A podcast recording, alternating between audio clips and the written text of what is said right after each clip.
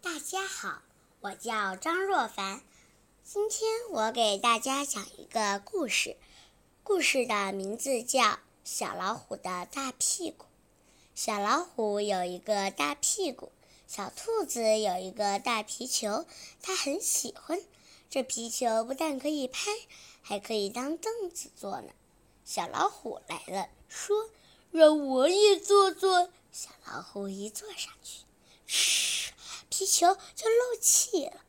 小猴子有一辆三个轮子的小童车，它最喜欢骑着它转来转去。小老虎来了，说：“让我也坐坐。”小老虎坐在车凳上，才骑了一圈，车子就不动了。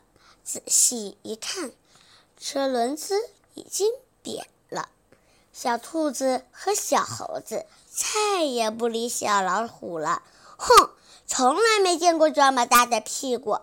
小老虎看小兔子和小猴子不理它。便坐在地上哭，哭了半天，小老虎才站起来。他看见，在他刚才坐过的地方，有一个圆圆的大坑。咦，这里怎么有个大坑呢？小老虎想了好久，才明白，这是我做出来的大坑。原来我的屁股这么大呀！小老虎决定去找小兔子和小猴子道歉。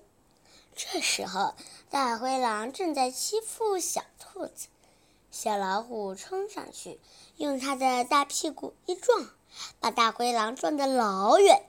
在另一个地方，狐狸正在追小猴子，小老虎冲上去，又用它的大屁股一撞，把狐狸撞到沟里去了。小老虎说。刚才都怪我的大屁股，把皮球和小童车都弄坏了。现在你们找我的屁股吧。小老虎转过身来，把腰弯下，把大屁股向小兔子和小猴子翘着。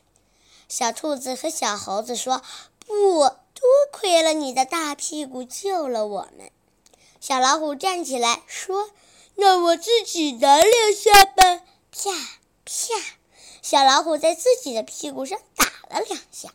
其实小老虎的屁股太大了，打起来一点都不痛。谢谢大家，我的故事讲完了，希望你们喜欢。